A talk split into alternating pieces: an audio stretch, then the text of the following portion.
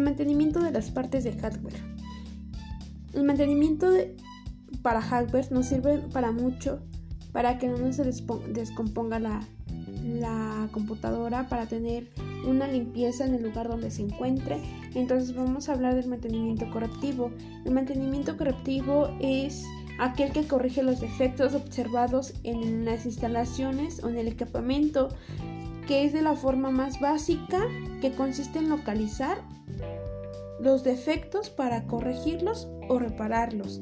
El mantenimiento preventivo son las operaciones destinado para la conservación de la computadora, de, las, de los equipos o instalaciones mediante una realización de una revisión y limpieza que garantice su buen funcionamiento y flexibilidad.